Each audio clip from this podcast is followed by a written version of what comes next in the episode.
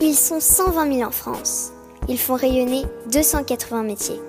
Ils sont passionnés et engagés, entrepreneurs et formateurs. Ils aiment la tradition et soutiennent l'innovation. Ils valorisent nos territoires et défendent le fait à la main. Ils sont artisans d'art et ont des métiers d'avenir. Cet épisode est soutenu par l'association Villes et Métiers d'Art.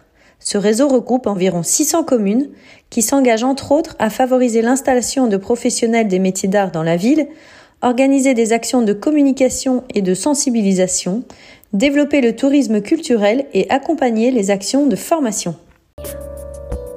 Bonjour à toutes et à tous, vous qui êtes passionnés d'artisanat d'art, je suis Audrey Caillet et vous écoutez le podcast Voix de Artisans d'avenir. Je me suis engagée auprès d'Artisans d'avenir pour que l'artisanat d'art fasse de nouveau partie de notre quotidien.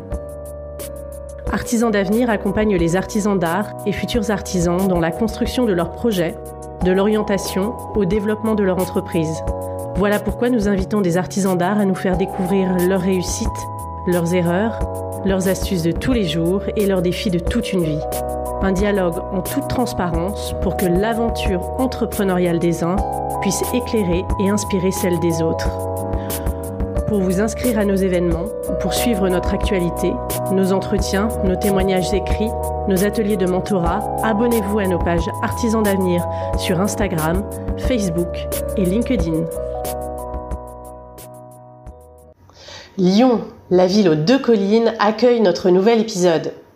C'est du côté de la Croix-Rousse, le quartier qui pérennise l'histoire des canuts, qu'on a l'immense plaisir de rencontrer Guillaume Verzier, PDG et représentant de la huitième génération de la manufacture Prel, qui perpétue avec éclat la tradition des soyeux depuis plus de 250 ans.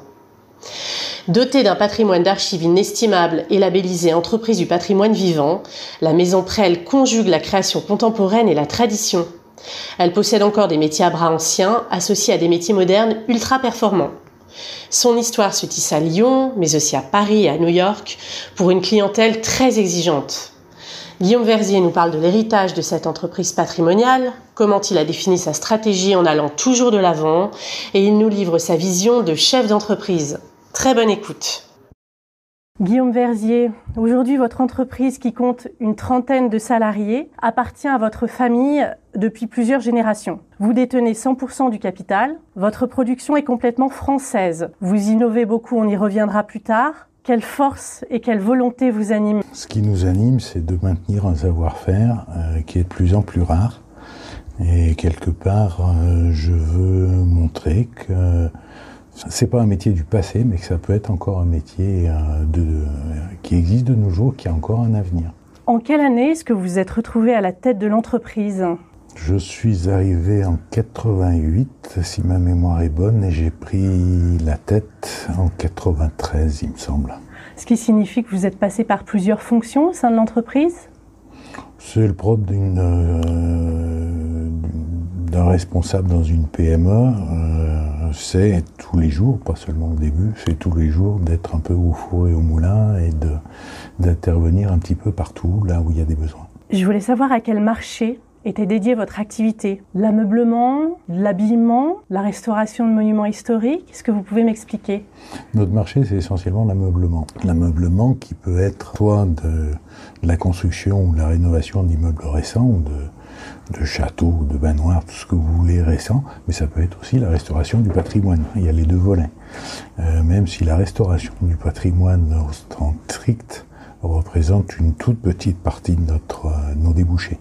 L'essentiel, c'est quand même euh, via des prescripteurs un marché de, de particuliers. Est-ce que c'est le même savoir-faire pour tous les marchés? Souvent, il y, a, oui, il y a, des, il y a des points communs. parce que quand on est capable de faire bien une reproduction d'étoffe, ensuite que le client soit un institutionnel ou un particulier, amateur, euh, esthète, tout ce que vous voulez, de toute façon, le type de travail est assez proche. Vous avez 12 métiers à bras.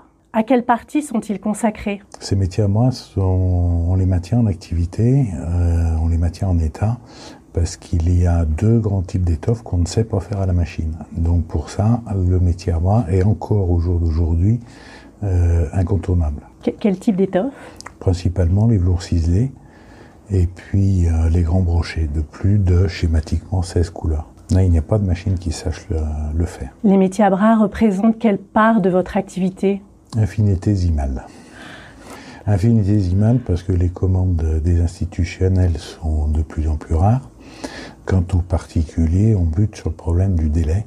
Aujourd'hui, on est dans une euh, société où d'un clic, euh, on suit sur Amazon ou autre euh, la progression de son colis et ce qui est commandé en Asie le lundi, le mercredi, c'est sur votre bureau. Chez nous, au métier à bras, on parle de mois, pour ne pas dire d'années de travail. Et ça, ça coince.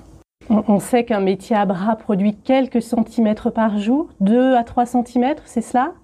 Disons pour une étoffe simple, un velours assez simple ou un, petit brochet, on va arriver à faire 30, 40 ou 50 cm par jour. Ah Mais sur une étoffe complexe, euh, plus l'étoffe est complexe, plus que les trames sont nombreux, plus le dessin est sophistiqué, plus la cadence baisse. Et euh, il est de fait qu'il y a des étoffes où on descend à 3, 4 cm par jour, pas plus. Et, en comparaison, euh, quelle quantité produit une machine moderne une machine moderne telle qu'on les reçoit aujourd'hui quand on les commande, elle tourne entre 600 et 700 tours. Chez nous, on les fait tourner à 250 ou 300.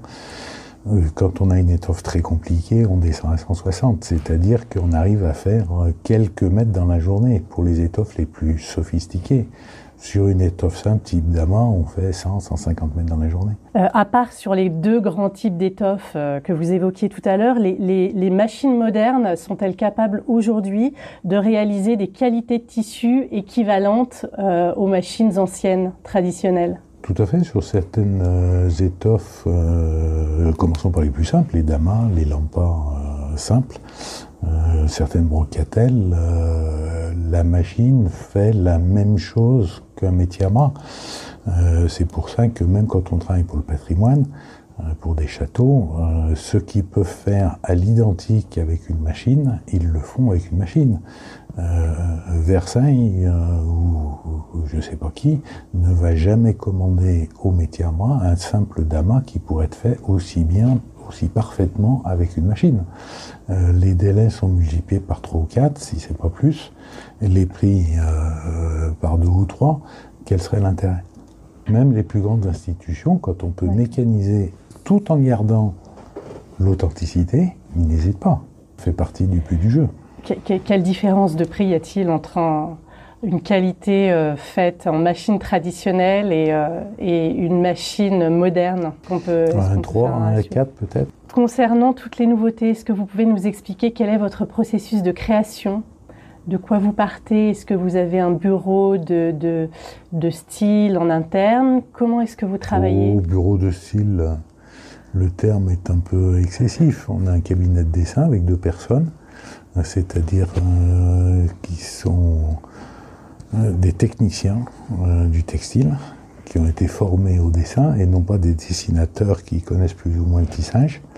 Euh, et de là, avec l'aide euh, d'un prestataire extérieur qui intervient ponctuellement, euh, on essaye de trouver des idées, de suivre notre chemin, de marier la, tradition, mais aussi d'être un peu à l'écoute du marché qui évolue, parce qu'aujourd'hui, les, les consommations ne sont pas les mêmes qu'il y a 15 ans et on peut, nous, ce qui nous intéresse, c'est d'essayer de sortir les, produits qui répondront, souhaitons-le, à une demande euh, l'année prochaine ou dans 5 ans.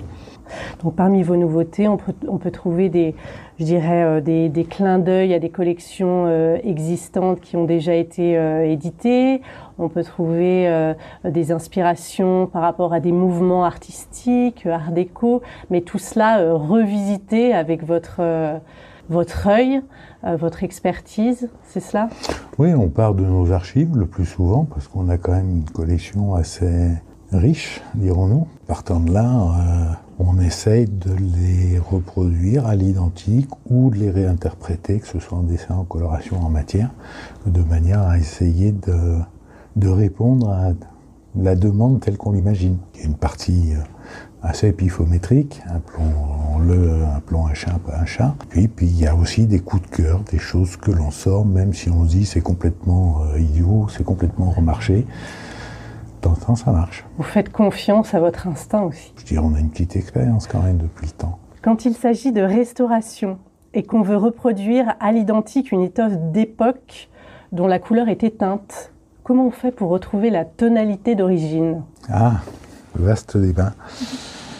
Il faut, c'est un long travail d'approche. On essaye de, d'analyser le document euh, avec les, les, les sources d'informations qu'on a. Ça peut être euh, bah déjà, euh, je sais pas quoi, la déconfection qui, avec un petit, on s'aperçoit qu'un petit, un petit morceau de la déconfection est resté protégé par un galon, par une boiserie ou je sais pas quoi, ça donne des pistes. Puis euh, ensuite, on peut croiser avec des archives. Euh, on peut, parfois, on a de la chance quand l'étoffe est connue, on sait qu'il y a une, un échantillon qui est bien conservé dans un musée ou dans des collections privées.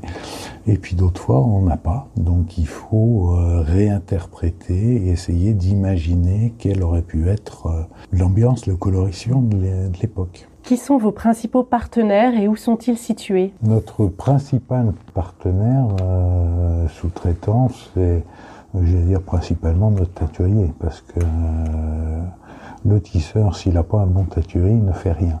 Et parce qu'on vend de la couleur, on vend de la matière, ça on connaît un petit peu, on vend aussi de la couleur. Et ça, c'est de la chimie, c'est pas notre domaine. Donc, on travaille avec des teinturiers et en matière de soie, euh, il y en a un, une, petite tête euh, PME avec qui on travaille euh, la main dans la main, qui se retrouve pas très loin d'ici, puisque c'est à 60 km de Lyon.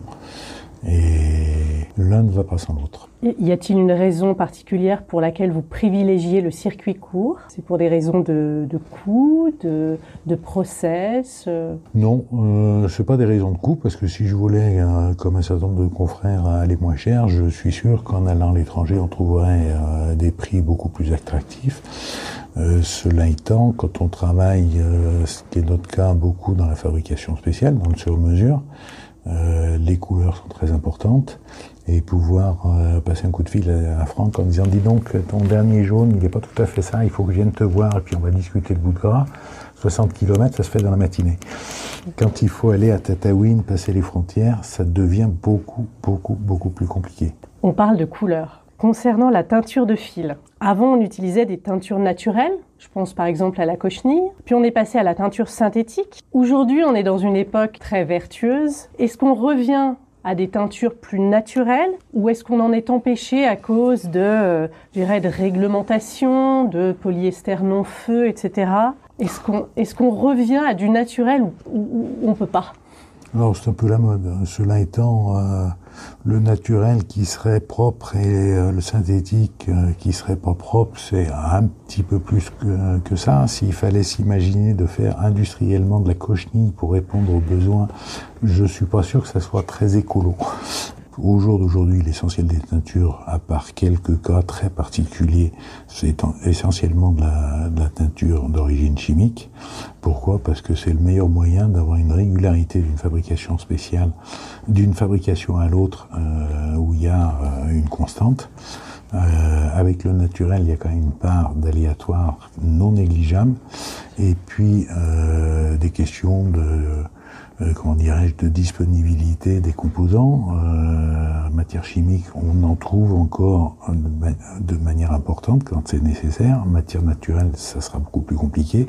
Et puis la stabilité à la lumière, euh, la, chimie quand même fait d'énormes progrès et je suis pas sûr aujourd'hui que euh, quelqu'un qui commande fort cher son décor pour chez lui accepterait, même si entre guillemets c'est écolo, euh, d'avoir des rideaux parfaits, mais dont la décoloration risque de passer complètement en six mois ou un an. Qui sont vos clients aujourd'hui, Guillaume Verzier? Alors, nos débouchés, c'est essentiellement la, des prescripteurs, euh, des décorateurs, euh, quelques grands tapissiers, décorateurs, quelques architectes, un peu partout de là dans le monde qui fournissent euh, des, des réalisations, des décors ou des, des, des, chantiers complets pour une clientèle qui a les moyens et un certain bon goût, j'allais dire. Vous avez peu de particuliers parce que les particuliers passent via directement les prescripteurs non, il passe par prescripteur parce que euh, on vend du tissu, on vend euh, un produit semi-industriel. Donc, quand bien même le particulier euh, qui se fait construire, mettons un château hein, ou qui a un appartement, un duplex sur Madison Avenue, acheter un rouleau de tissu, ça va pas faire son siège ou ses rideaux. Il a besoin de quelqu'un qui fait la mise en scène et qui fera le travail. Donc, il y a toute une chaîne on est à un niveau de produit où le consommateur final euh, ne pousse pas l'aiguille le dimanche pour faire euh, ses propres rideaux pendant ses loisirs. Vous avez travaillé, vous travaillez peut-être toujours avec des institutions. Quelles sont les réalisations les plus connues?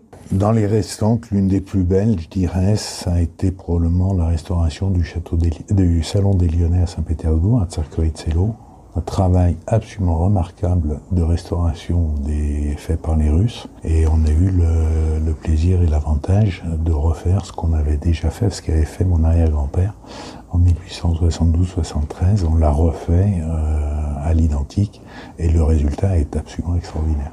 Sinon, il y a les loges de l'empereur à l'Opéra de Paris, qui en a livré le, tissu, je crois, il y a deux ans, qui sont maintenant terminés.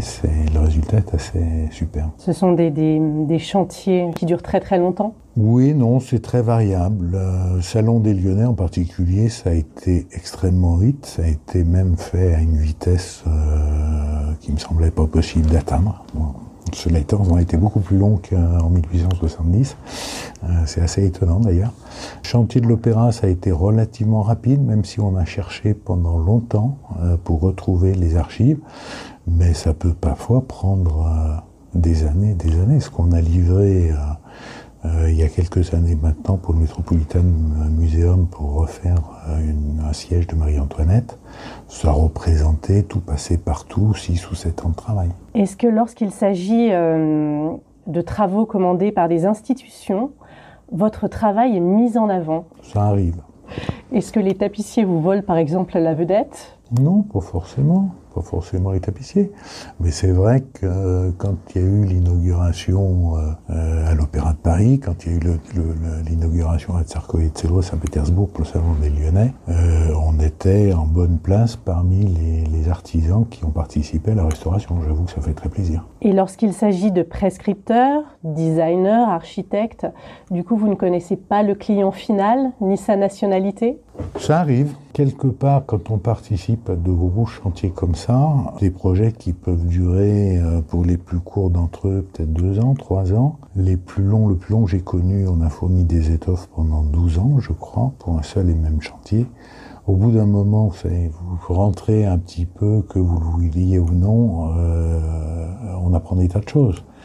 Bon, cela étant, il y a un accord entre euh, le prescripteur, bien sûr le client, et nous-mêmes.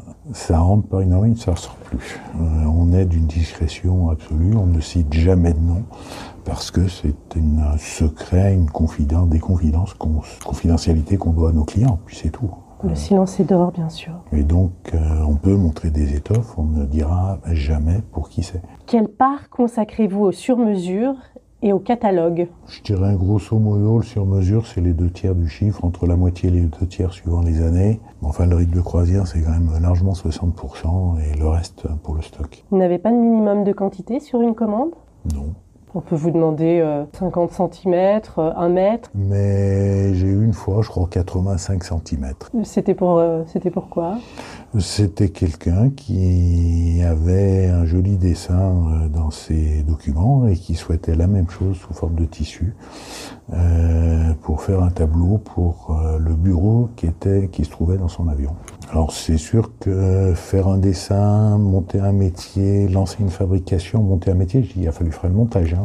On, est parti d'une page blanche. Tout ça pour tisser 85 cm, ça paraît complètement hors de proportion. Mais après tout, j'ai une demande, une réponse, elle convient ou elle convient pas, c'est pas à moi de juger. Ça peut paraître cher, mais faire le plein d'un 767, ça doit pas être donné non plus. Chacun voit midi à sa porte, en quelque sorte. Quelle est votre stratégie de communication? Ou est-ce qu'on a une stratégie? J'en sais rien. Vous utilisez beaucoup les réseaux sociaux? C'est effectivement quelque chose qui a été qu'on n'utilisait pas et que ma fille a mis en place quand c'est arrivé. C'est une question de génération. Moi, c'est des outils que je connais pas. Votre fille Sabine Exact. Qui a 25 Elle a 25 ans, oui. Agrandissons la carte et parlons export. Quelle part l'export représente-t-il? Quels sont vos principaux marchés? Je dirais là aussi, pareil, on retombe à peu près sur le même pourcentage, les deux tiers à l'export en direct, sachant que force est de reconnaître que l'immense majorité de ce qu'on vend en France est destiné à des donneurs d'ordre étrangers. C'est regrettable, mais c'est un fait. J'ai euh, lu et j'ai vu que vous autorisiez des excursions, parfois en dehors de votre univers, euh, avec par exemple la maison de cristal Benito, avec le chausseur Carrel il y a quelques années, euh, ou parfois en univers complémentaire avec la belle passementerie Verrier. Pourquoi est-ce que vous réalisez des collaborations? C'est des rencontres entre personnes euh, à chaque fois, ce sont des, gens avec qui on a une certaine euh, communauté vue ou je sais pas quoi. On a des, centres d'intérêt communs et à chaque fois, une collaboration, pourquoi pas possible. Après tout, en croisant des, expériences, on s'enrichit à partir du moment où ce soit des entreprises euh, de taille euh, humaine, parce que j'ai pas du tout envie de travailler avec des multinationales, et en tout cas des gens qui travaillent avec un savoir-faire français et pas seulement des sociétés qui réétiquetent euh, des produits faits à l'étranger. Ça, je suis moins, moins motivé. Est-ce que vous avez été tenté de délocaliser une partie de votre activité? Réellement, non. Je l'ai agité il y a de nombreuses années. Euh, L'administration nous faisait des problèmes et bon, il y a eu un titre dans les échos il y a très très longtemps. Ça a permis 1998. Ah, vous, vous êtes bien renseigné. Euh, curieusement, les échos ont été euh, mis en kiosque à 7 h du matin, 8 h la mairie appelait à 10 heures, le problème était résolu, ce qui n'était pas possible de pendant 6 mois. C'est assez étonnant. Je pense qu'on a un savoir-faire en France et à Lyon, dans notre domaine, où il n'y a pas d'équivalent à l'étranger. Donc pourquoi délocaliser? Est-ce que vous refusez des projets? Refuser en tant que tel, non, parce que les gens n'aiment pas qu'on leur dise non. Euh, cela étant, euh, d'y mettre certaines conditions, de refuser certaines matières ou je sais pas quoi, effectivement, euh, contre-typer euh, n'importe comment une belle archive en polyester ou mettre du, du lurex à la place d'un fil métal parce que ça économise trois fois aussi sous, le, le résultat est tellement déplorable autant essayer d'éviter. C'est de la contre-publicité. Que faites-vous des chutes et des étoffes jugées non conformes? Vous les archivez ou... C'est garder dans des rayons, ouais. on essaye d'en faire le minimum parce que ça coûte cher, mais on les garde et éventuellement on les met au pilon. Ce n'est pas recyclé euh, dans des projets Non, parce que si l'étoffe n'est pas conforme, elle n'est pas conforme. C'est pas le fait de mettre 50% ou 60% de remise euh, que ça la rendra conforme. Donc, ou c'est conforme et ça se vend, ça répond aux besoins à ce qui a été commandé, ou ça ne l'est pas. Si elle n'est pas jugée conforme, elle ne répond pas à quels critères? C'est-à-dire ce que demande le client. En fait, l'essentiel, c'est la fabrication spéciale. On se met d'accord sur euh, une chose à fabriquer, le client paye euh, pour ça on se doit de lui fournir ce qu'il attend. Donc le cahier des charges en amont doit être très doit très être bien défini. Ah bah c'est clair. Il faut être blindé, c'est l'intérêt du client, c'est l'intérêt de la société. Quel sens a l'innovation pour votre activité? Le monde tourne, le monde évolue, le monde change, il faut s'y adapter. Donc quelque part, il faut innover. Alors innover, ça peut être trouver des process qui permettent de reproduire des, des documents anciens sans les défigurer avec des méthodes modernes. Ça peut être mettre au point des machines modernes pour résoudre des problèmes qu'on ne sait pas faire autrement et ainsi de suite. Il y a toutes sortes de façons de faire. Mais il faut innover. Parce que si on dresse les deux, les deux pieds dans le même sabot, ben on bouge pas. Et comme le monde bouge, ça veut dire que proportionnellement on recule. Jusqu'au jour où on saute. Est-ce que vous avez des, des salariés au profil varié pour les différents savoir-faire que vous détenez? Je pense qu'on n'a plus la possibilité, parce que ça a disparu, de former des gens, qui, enfin d'embaucher des gens qui ont déjà euh, une formation de textile, parce qu'il n'y a plus rien digne de ce nom. Donc il faut trouver des gens et les former à nos techniques, et que l'expérience a montré que la monoculture est la pire des solutions. Donc il faut euh, avoir des profils extrêmement variés, parce que de la diversité, on s'enrichit. Profil motivé aussi surtout alors le plus difficile, c'est de trouver les gens motivés. C'est ça comment vous, comment, vous, comment vous les trouvez, les gens très motivés? Ils viennent vers vous, vous, vous, vous allez les chercher, ils, ils, viennent frapper à votre porte euh, Oui, les gens viennent parce que où aller les chercher? Un problème. Euh, si on se limite à notre petit monde, on aura vite fait le tour. Mais enfin, bon, une fois qu'on aura fait l'un ou les deux, trois concurrents qui restent, on aura fait le tour du problème. Ça, ça ne résoudra pas la question.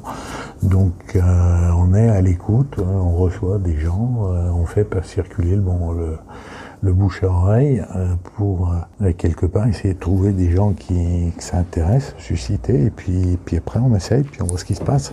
Est-ce que ce sont des jeunes ou est-ce que, sont des, est-ce que ce sont des personnes en reconversion professionnelle? Il y a tout. Euh, je dirais ces 4-5 dernières années, on a moins de difficultés qu'on en a eu peut-être il, y a 5 ou 10 ans, euh, où euh, les gens sortaient de l'école et n'avaient qu'une idée, c'est se mettre devant un écran et, de faire de l'ordinateur. Donc si vous voulez, il y a une sorte d'évolution. Euh, et on voit des gens, euh, soit des jeunes qui ont commencé des études et puis qui s'aperçoivent qu'ils vont vers une, une voie de garage, on a un exemple en place, soit des, si ça peut être des gens qui ont une première expérience professionnelle, qui ont vu les avantages et les limites de ce du parcours qu'ils avaient choisi et veulent quelque chose qui, euh, comment dirais-je, soit non seulement alimentaire, mais aussi qui a un certain intérêt. Combien de temps faut-il pour euh, former un, un artisan sur un métier à bras? Alors, je vais répondre à côté. Euh, sur un métier mécanique qui est le plus simple, je veux dire quelqu'un euh, normalement euh, doué, en 18 mois, fait un tisseur ou une tisseuse qui a suffisamment de compétences pour résoudre les deux tiers des problèmes, 80% des problèmes. Métier à bras, en dessous de 3 ans, il faut vraiment tomber sur la perle rare. Est-ce qu'un artisan qui se, qui se forme à la machine à bras et consacre, qui consacre toute sa vie, est-ce que son travail peut évoluer? Est-ce qu'il peut faire autre chose à cause de la pénibilité? Parce que j'imagine que travailler euh, euh, de nombreuses heures, euh, de nombreuses semaines, années là-dessus, au bout d'un moment, bien le corps, il est peut-être abîmé et usé. Oui, on a deux cas comme ça. Bon, bah, on a trouvé des, un terrain d'entente pour permettre aux personnes de, rester dans l'entreprise et à l'entreprise de profiter sous une forme différente euh, de leur euh, expérience. Ça marche pas tous les jours. Hein. Avez-vous des partenaires pour vous aider à investir, par exemple, euh, dans de nouvelles machines? Je pense notamment aux, aux, fabricants de machines, par exemple. On a effectivement des relations intéressantes avec un certain nombre de, de partenaires. Euh, cela étant, euh, dire on est un client parmi d'autres. Ils sont pas mécontents, même les plus gros, de pouvoir mettre en avant la maison de quand ils ont besoin. De là à faire des remises particulières, il faut peut-être pas trop demander quand même. Le label Entreprise du patrimoine vivant vous a été décerné en 2007 par le ministère de l'économie et des finances. Quel est l'intérêt euh, d'être labellisé?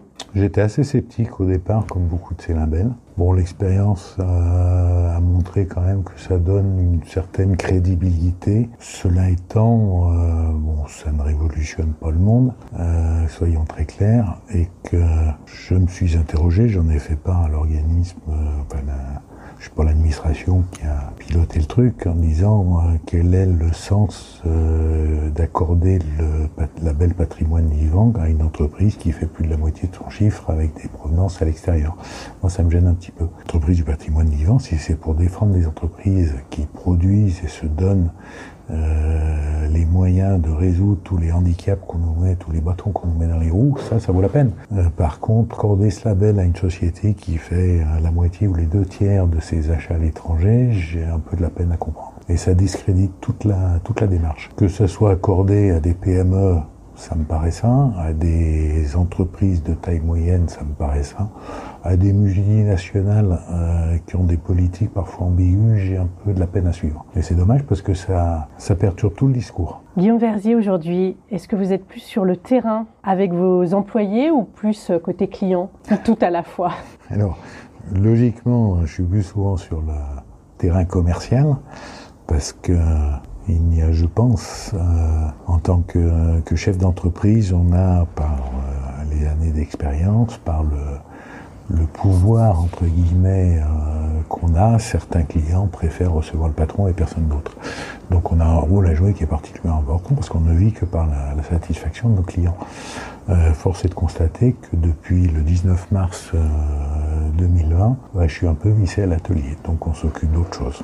Est-ce que aujourd'hui votre, votre ambition c'est de, grandir ou est-ce que vous pensez que vous avez atteint une, une taille critique? Grandir pour grandir, non, ça m'intéresse pas. Euh, parce que forcément, ça sera un tirant vers le bas. Par contre, euh, euh, gérer cette entreprise de manière saine, de manière à ce qu'elle ait un avenir, que si un jour, par chance, mes enfants, et à commencer par ma fille qui a déjà rejoint l'équipe, euh, elle est entre les mains un outil qui soit en, euh, bon état, performant, euh, avec une équipe renouvelée et compétente, oui, ça, ça m'intéresse.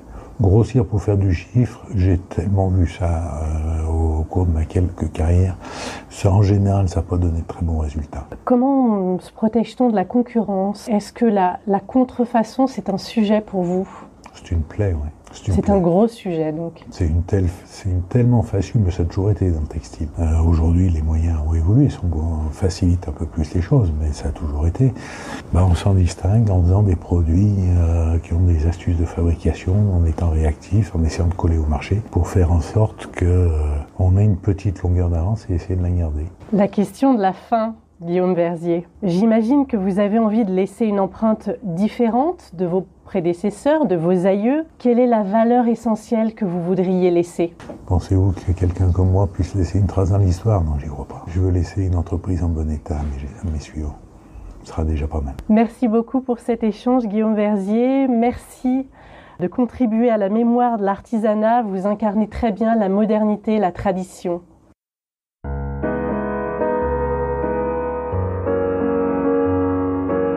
Et voilà, c'est terminé pour aujourd'hui. Nous espérons que vous avez passé un bon moment enrichissant. Si vous voulez nous aider à faire découvrir le podcast et si vous pensez qu'il est nécessaire de faire connaître les parcours des artisans d'art et de leurs entreprises, parlez de nous autour de vous.